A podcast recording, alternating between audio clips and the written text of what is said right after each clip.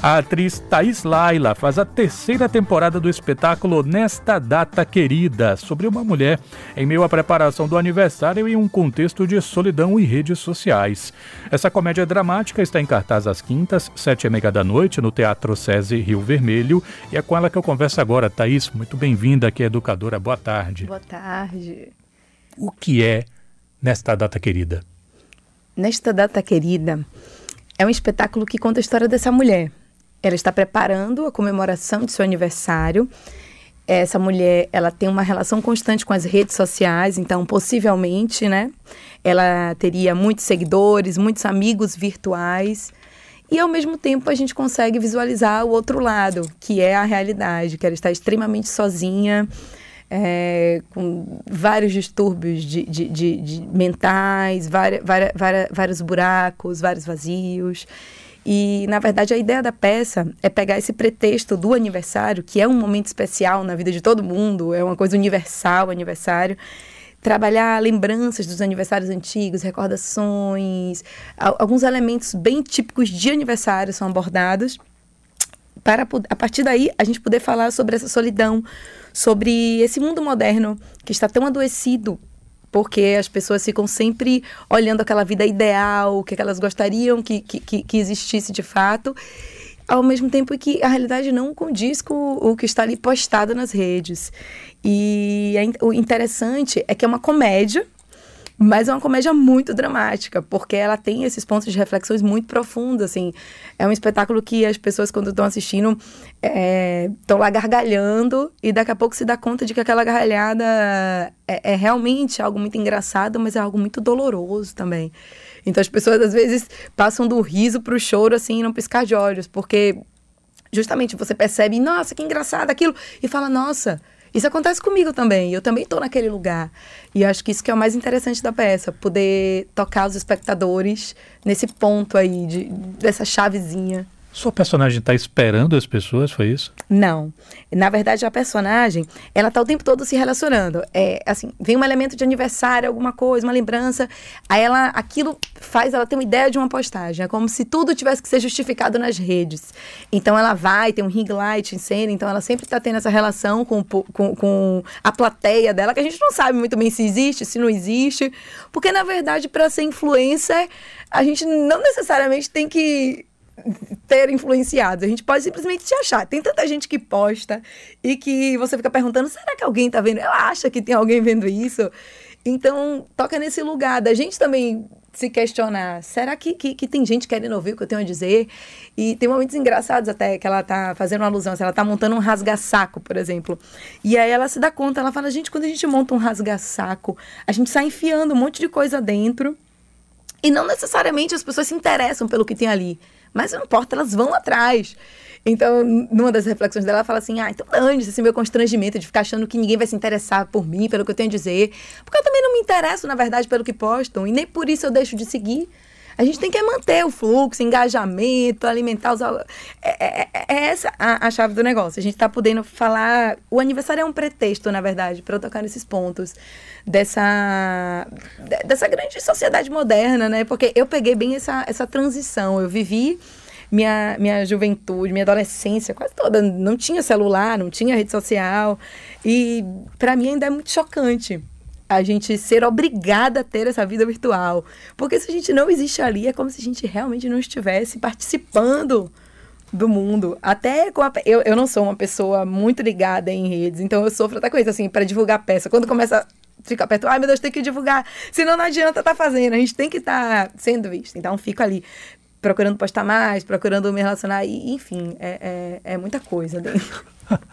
Thais Laila está falando com a gente sobre o espetáculo Nesta Data Querida. Imagino que não seja por acaso que amanhã, acho que amanhã vai ter o Alain Miranda. Sim, e sim. a Alain Miranda, que muita gente conhece, ator de teatro, mas também tem muito trabalho da internet, né? Não só dele, como mais um filmes. E também a preparadora de elenco Xanda Fontes, isso. que vão participar de um bate-papo depois da peça. É, isso. É, na verdade, a gente vai fazer um. Ah, todas as sessões a gente vai fazer um bate-papo pós-peça com alguma temática relacionada. Ah, essa semana vai ao Alan e a Xanda, a gente vai conversar sobre humor e redes sociais. Alan ele já assistiu duas vezes, na verdade, na outra temporada, e ele é um grande incentivador, assim, ele adora peça. Então, ele, ele já levou muita gente, ele também está fazendo um trabalho com o pessoal do stand-up. Então, ele, ele, ele quer fazer essa ponte também, de, de, de, de ver mesmo as possibilidades, né, de, da, da comédia, da, da de estar tá trazendo para o nosso dia a dia o humor e aproveitar o que a gente tem, né, de, de, de matéria-prima, que é a nossa própria realidade. Thaís, é, você também é roteirista. É. Eu estava futucando o seu Instagram, óbvio, porque a gente trabalha stalkeando os outros, e estava lá um trabalho seu chamado Flor, do, Flor de Sertão, com a participação do Targino Gondim. Como sim, é que foi essa experiência? Sim, sim. Na verdade, está sendo ainda. É, já tem alguns anos que eu tenho um, enveredado aí para o lado do audiovisual, em parceria com Bruno Mazzi, a gente tem uma produtora, Rainha Cinema Digital, e a gente já tem feito alguns trabalhos de cinema independente, aquele cinema de guerrilha. A gente já fez um longa-metragem chamado Oceano, que está, inclusive, a partir de hoje, disponível nas plataformas digitais, no Vivo Play, Claro TV, tem um monte aí. Apple TV, uma parceria muito bacana que a gente conseguiu com a O2 Filmes. Então, a gente está num momento muito esperançoso, assim, de conseguir abrir mais pontes. A gente fez também um documentário que passou até aqui na TVE, chamado Ninguéms, esse a gente passou num edital chamado Bahia na Tela, que fala sobre pessoas em situação de rua. É um projeto lindíssimo que também está disponível nas plataformas faz uma semana. E a gente está super feliz com esse momento e aguardando também né, as novidades que estão para surgir a qualquer momento, pro, principalmente para o audiovisual. E o Flor do Sertão é um projeto que a gente já está fazendo há dois anos. A gente começou a fazer, aí não tem nenhuma espécie de patrocínio, incentivo, então a gente fica aguardando uma oportunidade, mas a gente também não quer perder as oportunidades que surgem. Como, por exemplo, a parceria com o Targino, a gente já gravou algumas coisas, o Targino está como como ator do filme, inclusive, além de estar participando da trilha sonora, óbvio. É, e a gente já gravou algumas coisas para não perder. A gente já gravou cena no ano passado na coroação de Nossa Senhora, lá de Esplanada. Porque esse filme ele fala sobre a cultura nordestina.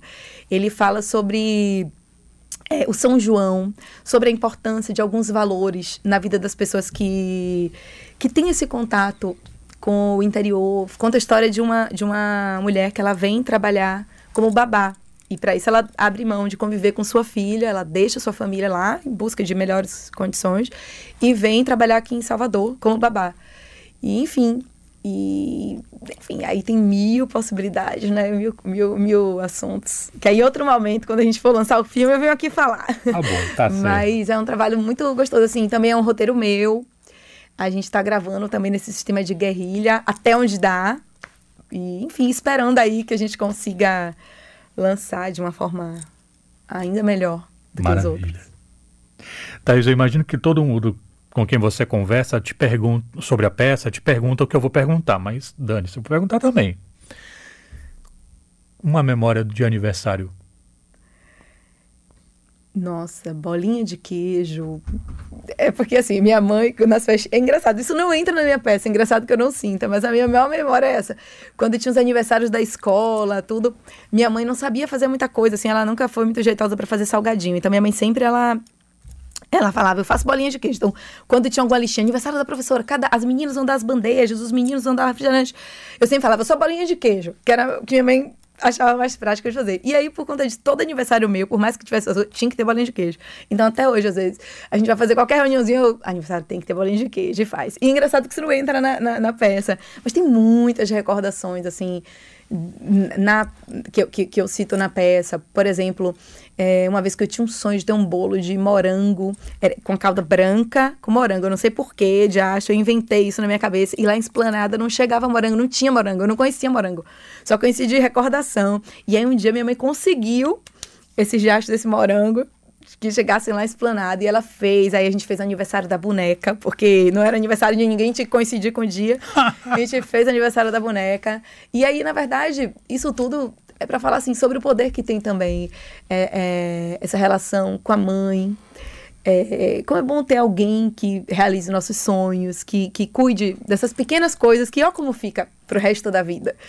Eu já tenho 38 anos e eu lembro desse aniversário de boneca como se fosse ontem. E a peça faz, fala, faz esse questionamento também de por que, que a gente desmerece tantas coisas que acontecem no início da vida? que na verdade momentos a gente sempre acha que vem muita coisa pela frente, que a gente não precisa dar muita importância, tal. Mas na verdade esses momentos marcam, né? E a gente não sabe o dia de amanhã se realmente não vão ser os momentos mais importantes. Enfim, a peça tem uma coisa filosófica também por trás.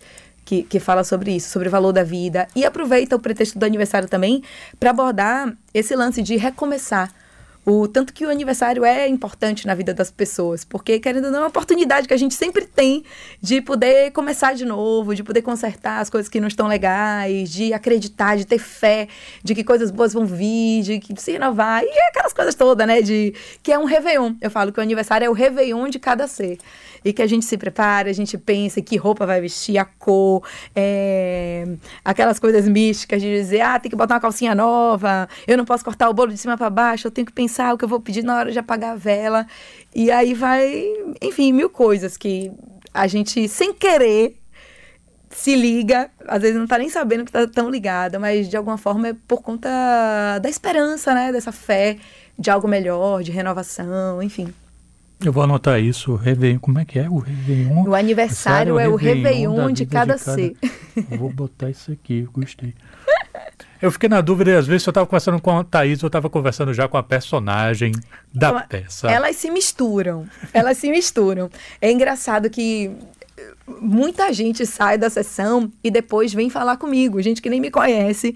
É, e eu fiz uma campanha na primeira temporada, eu vendi umas caixinhas de doces para arrecadar dinheiro para montar a peça porque eu fiz elas de forma totalmente independente. Fiz essas caixinhas, foram um sucesso. Muita gente comprou para presentear alguém. A ideia era da arte de presente. E aí tinha meu telefone, porque quem quisesse encomendar mais e tal, tinha meu telefone. Então muita gente fica me ligando depois, dizendo assim: vem cá, eu preciso saber. Aquilo aconteceu de verdade?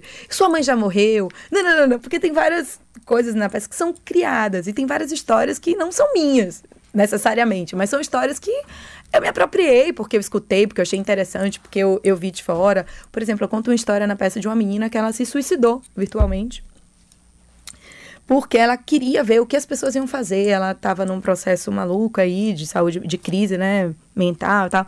E aí ela fez isso. E aí eu conto isso na peça como sendo história minha. Então muita gente diz: "Você já fez isso? Nossa". Eu falo: "Não, gente. O teatro, ele, na verdade, é um, um, um palco, né, uma oportunidade que a gente tem de estar tá alertando, de estar tá ampliando algumas situações para a gente enxergar o tanto que elas são graves, o tanto que elas são profundas. E, enfim, tem muita coisa na peça que não é minha. Eu, e tem muita coisa que é também, né? Mas a personagem em si, uma influência, não, não é a minha, não, não sou é, eu. Deu é, perceber. Ela, ela, ela, essa personagem, ela. Mas assim, tem muita recordação de infância, tem, muita, tem muitos dados ali que são meus. Ou dados de coisas que eu gostaria que tivessem sido, ou, ou não. Tem muita coisa. Nossa, eu tem muita coisa. Mas é, é, muito meu, porque são coisas que eu acho importantes. E é uma experiência que eu tô tendo agora que é única, assim. Eu já tinha feito isso em alguns roteiros de cinema, outras coisas, mas é a primeira vez que eu faço um espetáculo de teatro autoral. E tem um sabor muito especial, porque a parte da atriz, coitada, não é que fique renegada, mas nem, nem, nem ganha tanta importância. É, é como se fosse tão mais valioso eu estar falando algo que eu acho importante dizer, sabe? Quando eu recebo, assim, esses depoimentos, esses retornos depois, eu fico chocada, assim, fico emocionada mesmo. De gente que fala, nossa, você tocou em pontos de minha vida e eu vi que eu realmente posso ser diferente, eu vi que realmente a gente fica preocupado demais em mostrar coisas, que, que nossa essência é mais importante, tal, tal, tal. E dizendo assim, nossa, você mudou minha vida. Gente que fala, pô, eu tô em depressão, eu quase não ia assistir porque eu não tinha com quem fosse e foi a melhor coisa que eu fiz na minha vida. Obrigada. Eu também fiz sessões para pessoas de ONG, de escola pública, da, da outra vez. E muita gente nunca tinha ido no teatro na vida. Foi pela primeira vez. Então muita gente dizia: Meu Deus, é, como o teatro é legal. Eu imaginava que era chato. Como é legal. Nossa, obrigada, obrigada pela oportunidade. É, essa camisa Vá ao Teatro e Não Me Chame fez tanto estrago, rapaz, na é, cabeça das pessoas. As pessoas é, não sabem. Pois é. Mensagens estão chegando aqui de ouvintes nossos. E, é, é, cadê? É, Danilo está dizendo aqui: aniversário de boneca. Lembrei de uma animação que eu vi que comemoravam o desaniversário. São todos aniversário, que são todos os dias que não é o seu aniversário. Sim. Ah, tá bom. Não, não, sabia dessa não, Danilo. Nosso ouvinte Fátima. Ouvi sobre Nesta Data Querida mexeu comigo. Boa tarde, Multicultura. Mensagem da Fátima. Ó, oh, vamos assistir. E ouvinte, o Marcelo falando aqui. É, entrevista alucinante. Parabéns e feliz aniversário. Ah. Mas engraçado que meu aniversário foi essa semana, foi segunda-feira, o da vida real. Gente, eu nem sabia, se não botava aqui o Riachão para tocar, a música Parabéns, mas não, não deu, fica para próxima. Pois é, foi meu aniversário. Na verdade, tem a ver com isso também, né? É, eu estreiei ano passado em maio, fiz a primeira temporada. Depois fiz uma, uma, segunda temporada no Setembro Amarelo, porque o que é que aconteceu? Na primeira temporada, um monte de, de gente da área de saúde mental, psicólogos, psiquiatras foram assistir. E, e, e, fizeram alguns links muito interessantes com os jovens da atualidade. Então, muita gente veio falar, né? Nossa, eu vejo isso todo dia no meu consultório. É, você não tem noção do tanto que isso é potente, do tanto que você está fazendo uma sessão de terapia. Eu vi isso. E, e eu falei, nossa, que bacana. E eu recebi um convite para participar do Setembro Amarelo. Fiz parceria com o pessoal do Espaço Amarelo, porque minha peça ela não fala. Nessa, o, o Setembro Amarelo fala de prevenção ao suicídio. Mas a peça não fala exatamente do suicídio, mas ela fala justamente dessa preocupação, desse cuidado que a gente precisa ter com a saúde mental o tanto que é importante a gente estar tá cuidando, porque a gente está né, numa busca desenfreada por sucesso, seguidores, estar vivo nas redes. E, então o mundo está muito doido. Então, se a gente também não tem esse tempo de parar e enxergar que não pode se deixar levar nessa maré toda sem ter cuidados, é, é, é muito difícil. E assim, tiveram algumas psicólogas que compraram as caixinhas e deram para pacientes que estavam em estado de depressão e tal, tal, tal, e que disseram assim, não, eu quero muito que ela assista isso, porque ela precisa ver de fora o, o, o tanto que, que, que, isso é grave, o tanto que isso também é fácil de resolver, se você tiver um olhar assertivo e tal. E aí foi muito legal esse fluxo. E aí, enfim, no Setembro Amarelo, fiz uma parceria com o pessoal do Espaço Amarelo, e a gente conseguiu levar muita gente envolvido nessa área de saúde mental para assistir. A gente fazia bate-papo também após as sessões, voltada muito para essa temática da saúde mental. E foi assim maravilhoso. Foi foi um sucesso assim. Eu queria agradecer muito pela gentileza da Thaís Laila, que veio falar um pouquinho com a gente sobre Nesta Data Querida, temporada, é a terceira temporada do espetáculo que está às quintas-feiras, sete e meia da noite, amanhã, por exemplo, né, com a participação da Xanda Fontes e do Alan Miranda, depois, no bate-papo, lá no Teatro César Rio Vermelho. Thaís, Isso. muito obrigado, sucesso com a temporada, saúde oh, para você e para os seus. Muito obrigada. Apareçam, vamos ao teatro, o teatro é muito legal.